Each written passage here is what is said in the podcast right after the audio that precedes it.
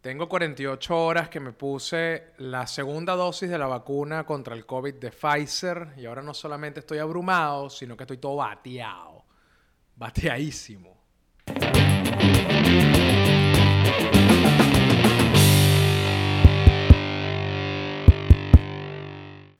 Buenos días, buenas tardes, buenas noches o lo que sea que su reloj esté marcando en este momento. Soy Melanio Escobar y esto que están viendo y escuchando es estar Cansadito de ser yo.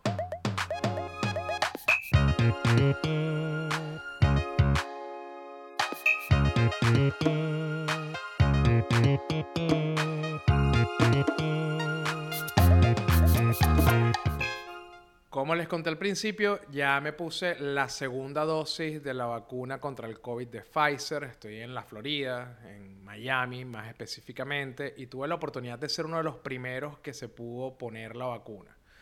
La primera dosis, o sea, la primera dosis fue hace casi un mes, porque tienes que esperar 21 días entre la primera inyección y la segunda. Fue casi, casi, fue hace casi un mes y recuerdo que los primeros síntomas que tuve fue un poco de dolor en el brazo.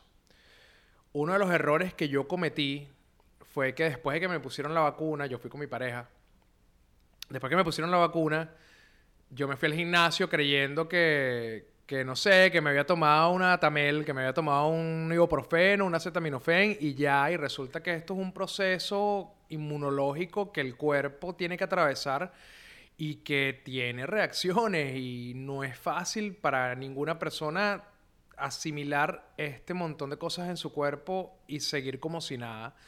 Yo cometí, bueno, cometimos el error los dos. Yo veo para allá porque ustedes no lo saben. Obviamente, este esta es la entrada de, la casa donde vivimos. Ella queda el cuarto. Entonces, cuando me da risa, porque cuando yo hablo de ella, veo para allá. Pero un error que cometimos fue que nos fuimos al gimnasio y de verdad fue una muy mala decisión porque yo hago, yo, bueno, yo trato de hacer ejercicio todos los días, descanso un solo día, porque es uno de los espacios donde he conseguido un poquito de tiempo para mí, paz mental, es un tiempo de distracción, de abstracción, que tiene que ver mucho con el tema de hoy. Pero eh, debí haber descansado y no haber ido y no haber tratado de seguir el mismo ritmo que sigo todos los días. Ya les voy a seguir contando de esto, pero primero quiero darle las gracias a todas las personas que hacen posible que Cansadito de Ser Yo llegue hasta la pantalla de sus hogares. La gente de mia.poncakes en Instagram, síganlos también a la tienda Fantasma, están en Caracas. Todo lo que ustedes quieran ya está allá, síganlos en Instagram. También pueden seguir mi canal de memes en Telegram, Memelanio Bar. Y si no les gusta Telegram, pueden ir a Instagram y buscar Memelanio Bar también. Si quieren ropita como esta nueva que llegó, por Dios, increíble. Sigan el link de Represent que está en la descripción y hacemos envío para todo el planeta. Y si quieren apoyar el podcast directamente con su tarjeta de crédito, ingresen a patreon.com slash melaniobar.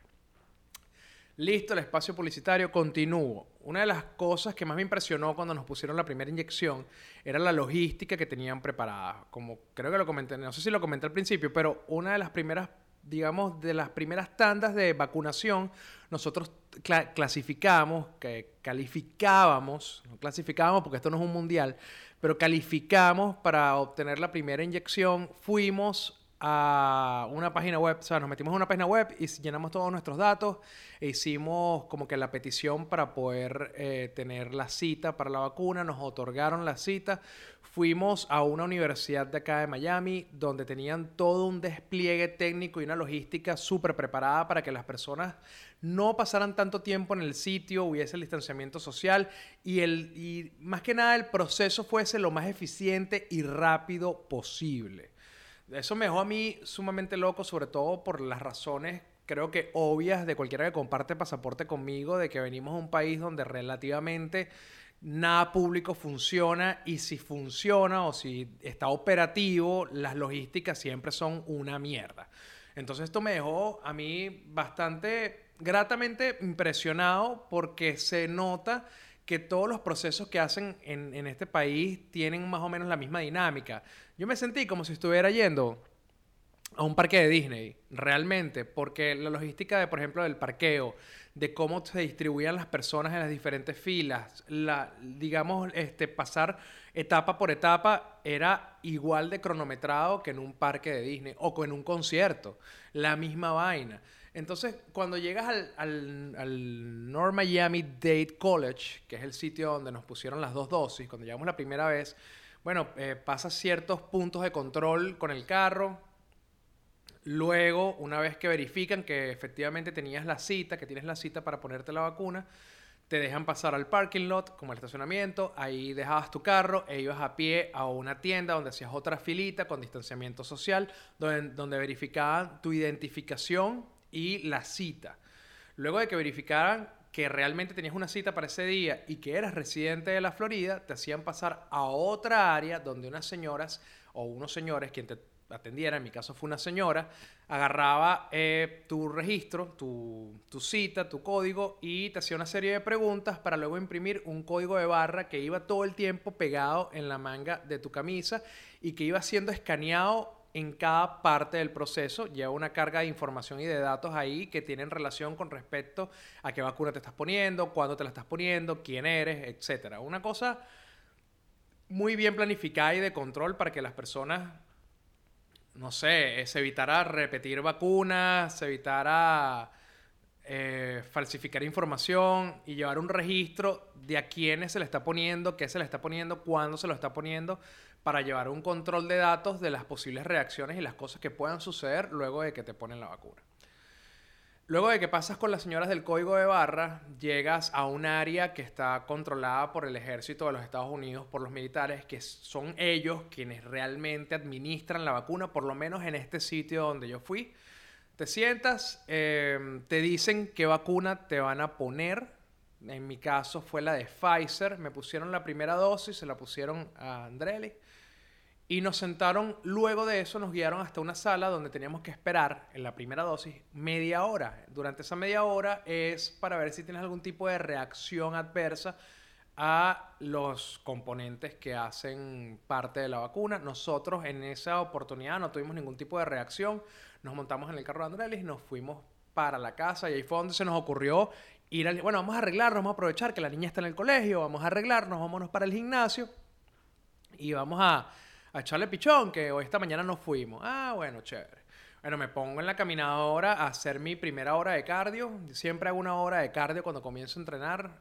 Es que ni siquiera es un tema de rutina o que tiene algún tipo de significado de, dentro del ejercicio y que eso va a tonificar, no, es porque simplemente para mí, muy personal, más allá de lo que pueda recomendar, porque es que he leído tanto, más allá de lo que pueda recomendar cualquier tipo de entrenador, fitness y cualquier persona que ustedes sigan que les esté dando algún tipo de orientación en estos temas, lo hago porque esa hora de, de cardio trotando a mí me da paz mental.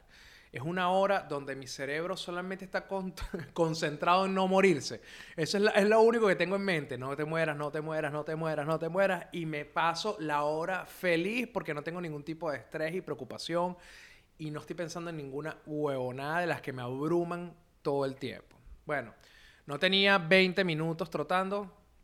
Cuando me empezó a doler el pecho, me sentí sin aire, completamente débil Paré ahí, tomé agua. estoy hablando que pasaron dos horas después del, de la vacuna. O sea, no, no pasaron nada. No fui completamente irresponsable al hacer eso. Yo debía haber guardado reposo dos o tres días. Pero bueno, cuando me empezó a doler como el pecho, o sea, levemente el pecho, me empecé a asustar.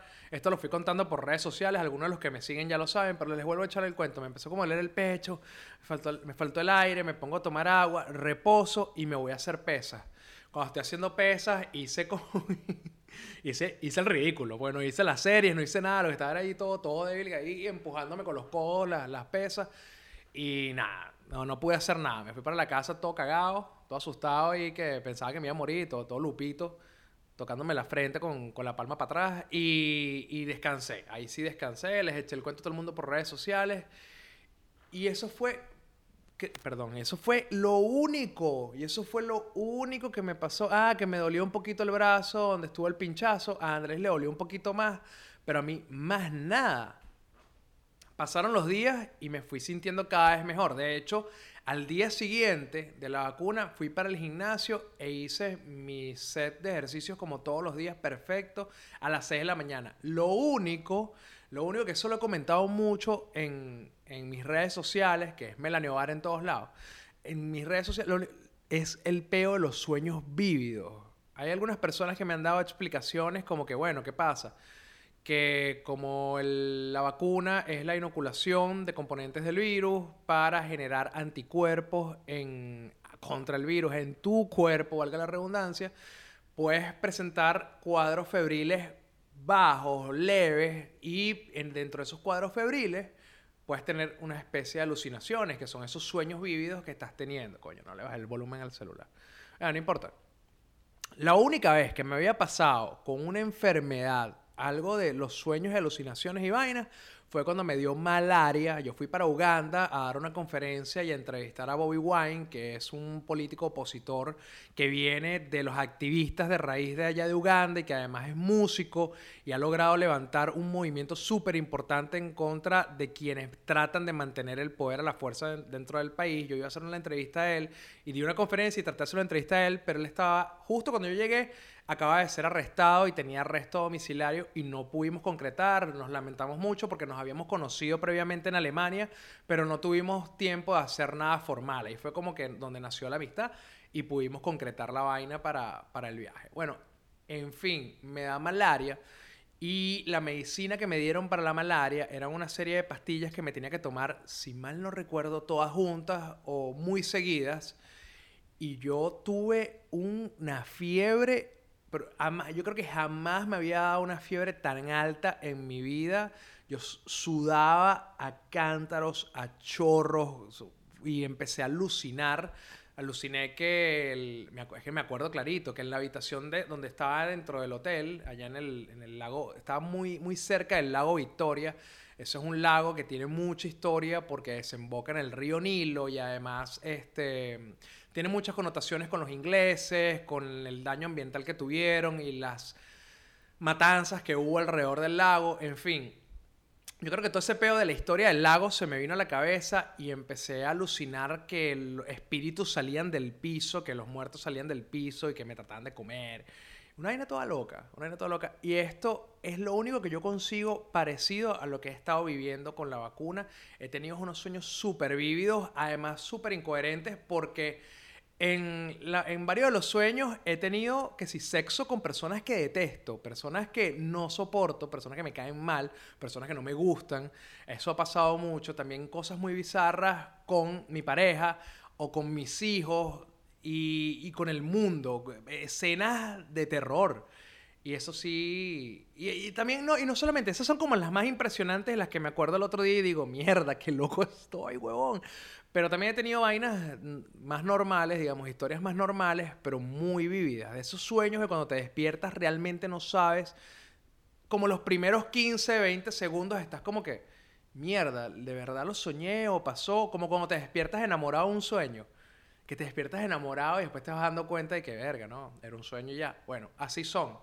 Eso fue lo único que se mantuvo durante la primera dosis. Finalmente llega el día de la segunda dosis y nos, ya teníamos un appointment este, que se hizo automáticamente luego de colocarnos la primera. Fuimos a colocarnos. Escúchame a mí. Ahora quítenme el título. Después de ponernos la primera, no. Perdón, se me salió el Twitter. Nos vemos. Ya, me provoca apagar, el me provoca apagar la cámara. Bueno, nada, nos, em, nos hacen la cita, después de ponernos la primera, nos hacen la cita automáticamente, nos llega el recordatorio, nos vamos al North Miami Dade North College, whatever campus. Y nos vamos para la vaina y em, hicimos una pequeña fila otra vez, tal cual, distribución de carros, como un parque temático. Nos bajamos, esta vez entramos más directo porque es como que ya tenías el, el código activo no tienes que pasar por ciertos, ciertos controles de, de, checkpoints.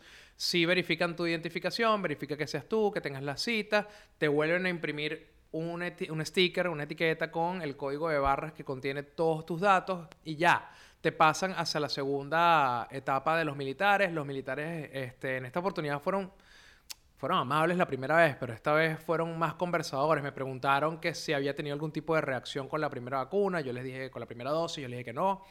Me preguntaron que dónde me había hecho los tatuajes y les conté que, que todos mis tatuajes, todos me los he hecho en Venezuela, menos uno que me lo hizo un pana, Leandro, en Perú, cuando yo fui a la, a la cumbre de las Américas, tuve una mañana libre y fui hasta la tienda de... de creo que se ve por.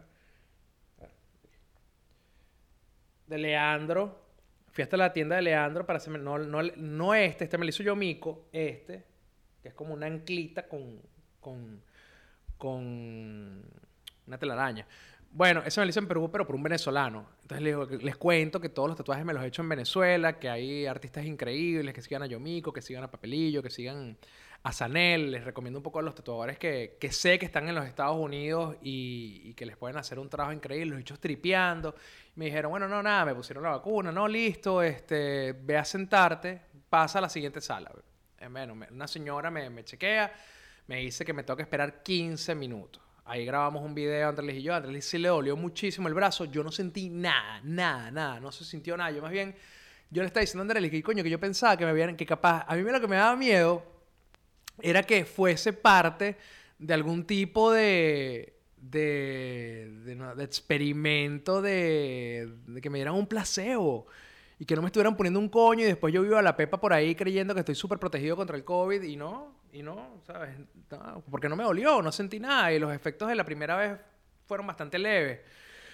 Y Andrés sí como que maltripió con el, con el dolor del brazo y andaba todo brazo muerto ahí. Y bueno, nada, nos fuimos para la casa. Esta vez hicimos algo diferente. No cometimos la estupidez de irnos al gimnasio, sino que nos fuimos a comer unas empanadas. ¿Sabes? Almorzamos divino, mucha grasita. Todo lo, con, perdón, todo lo contrario al gimnasio. Ojo, si ustedes me ven medio disperso y medio loquito, es porque ya voy para allá. Los efectos de la, de la segunda dosis, por lo menos en mi caso, han sido brutales. Estoy súper bateado. Y además, yo venía a contarles otra vaina, yo venía a contarles, y capaz me da tiempo, pero yo venía a contarles otro peo y terminé hablando de esto porque en serio, Marico, es fuerte, es, muy fuerte. Miren, nos fuimos a comer las empanadas, así, con tal de ser completamente lo contrario lo contrario a lo que hicimos la primera vez que nos fuimos para el gimnasio. Bueno, vamos a comernos unas empanadas bien grasosas. Una de pabellón, dos de queso, una de pollo. Claro que sí. Dame una malta. Claro que sí. Ah, bueno, ustedes saben que en esta vaina se consigue todo lo... Es más, son más sabrosas que en Venezuela porque consiguen los ingredientes que son. Es impresionante. Bueno, nada. Nos comemos esa vaina, nos vamos para la casa y, pana, ahí me empieza a doler el cuerpo. Me empieza a doler el cuerpo me empieza a doler el brazo, me empieza a doler el cuerpo. Andrés también le empieza a doler el cuerpo, pero como que no le paramos mucha bola. Esa noche, Leo tenía la primera función de Escuela de Nada Secret Show acá en Miami, nos había invitado y nos lanzamos. Yo no quise beber, no quise beber. Ustedes saben que ya yo tomo muy poco, pero quizás, coño, en este ambiente, pa para reírnos, disfrutarlo, yo muy poco a nada. Ese es mi nivel. Pero dije, coño, quizás me tomé un trago. Yo dije, la pinga, yo me siento demasiado mal. O sea, me dolía el cuerpo y vaina, la pinga, la pinga, la pinga. Y me acabo de poner una vaina súper heavy. Me conseguí una gente que me sigue en Instagram, que ya habíamos hablado, que le había pasado el dato para, para ponerse la vacuna. Me con conocí un chamo ahí que, que, me contaba que también se había puesto la segunda dosis y que, el, y que el militar le había dicho que se podía quedar palos. Y yo, ah, bueno, éxito, brother, de pinga. ni de vaina, yo ni de vaina le echo bola.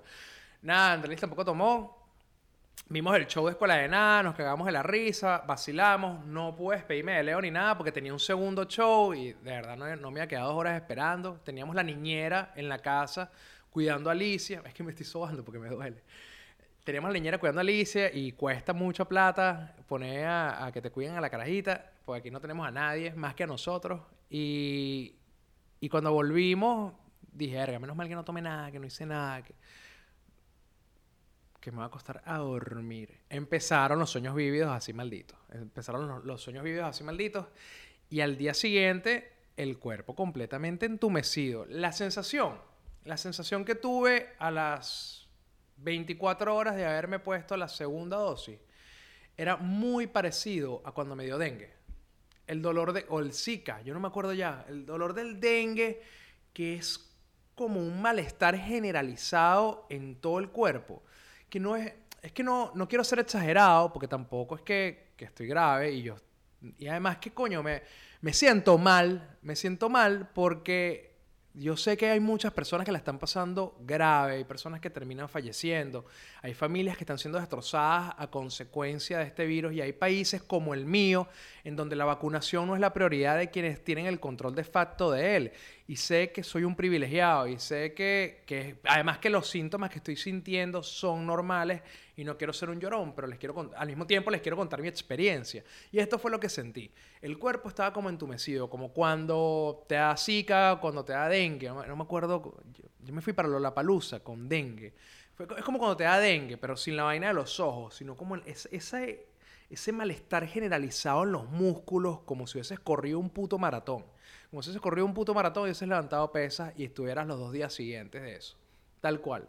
Un dolor de mierda súper chimbo y desagradable en todo el cuerpo. Una migraña súper fuerte. Eh, el, el, malestar estomacal empezó ayer como náuseas, como acidez, pero ayer comí de pinga y hoy que han pasado 48 horas he vomitado todo el día. No importa lo que coma, desayuné una manzana para afuera, luego me tomé un batidito de fruta para afuera.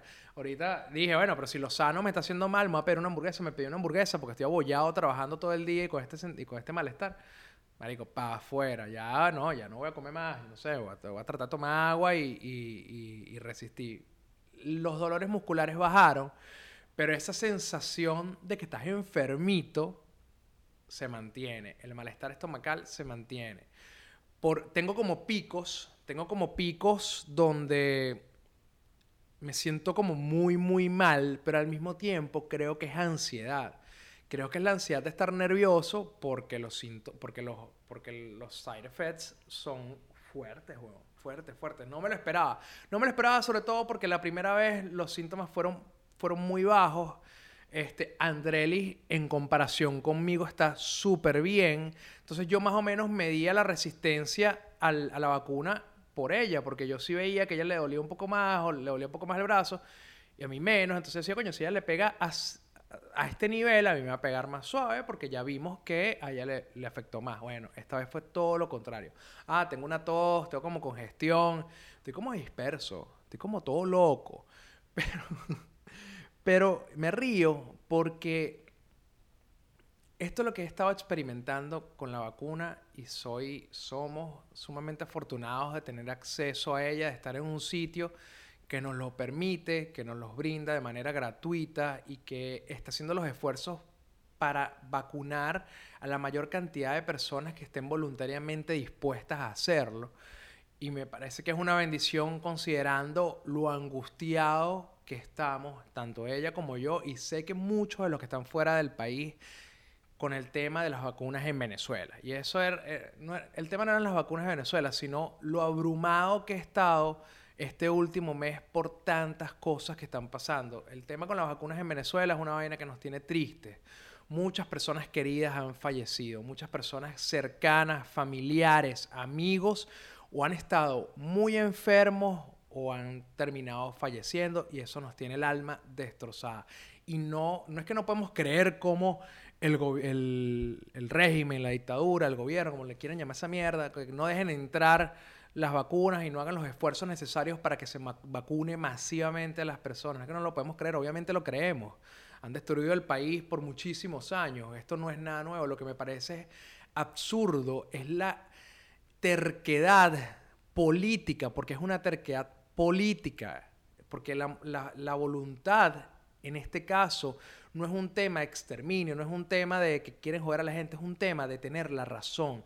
Y que por tener la razón vayan a dejar que el virus se siga propagando de manera descontrolada en un país que no tiene la contingencia sanitaria necesaria para poder atender una ola masiva como la que estamos viendo ahora.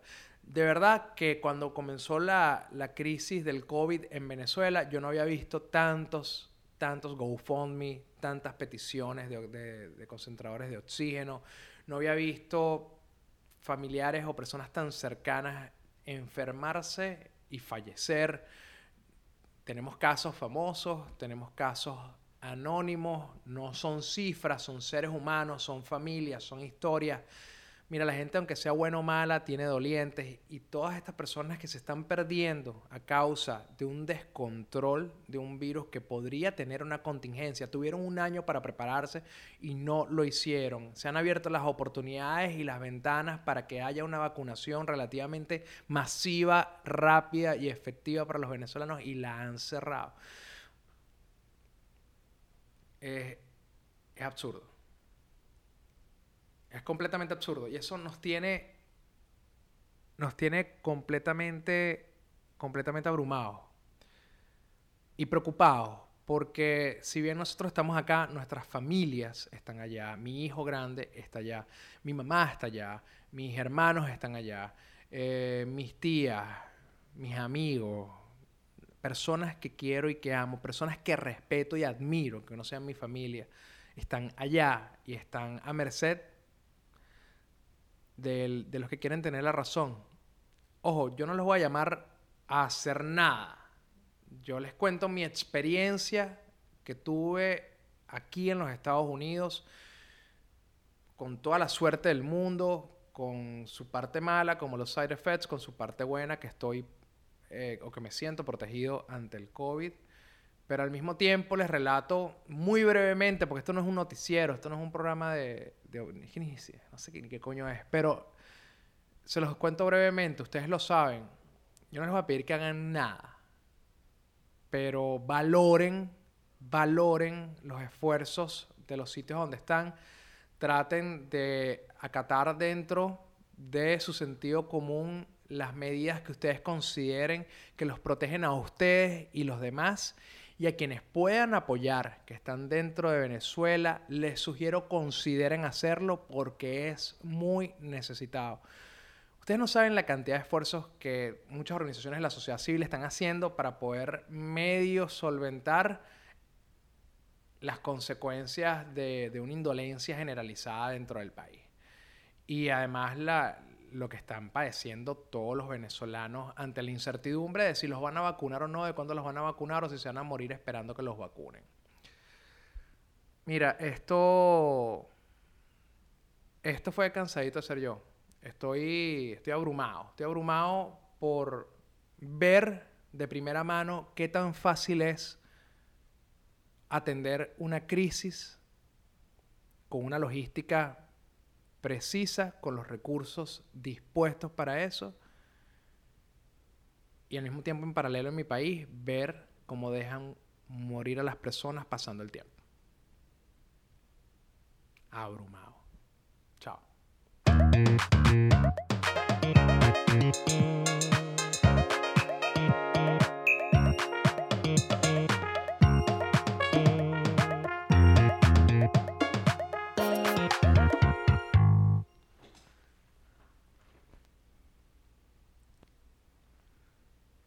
¿Qué es esto? Demasiado blanco. Ah, hasta la luz de la cocina prendida.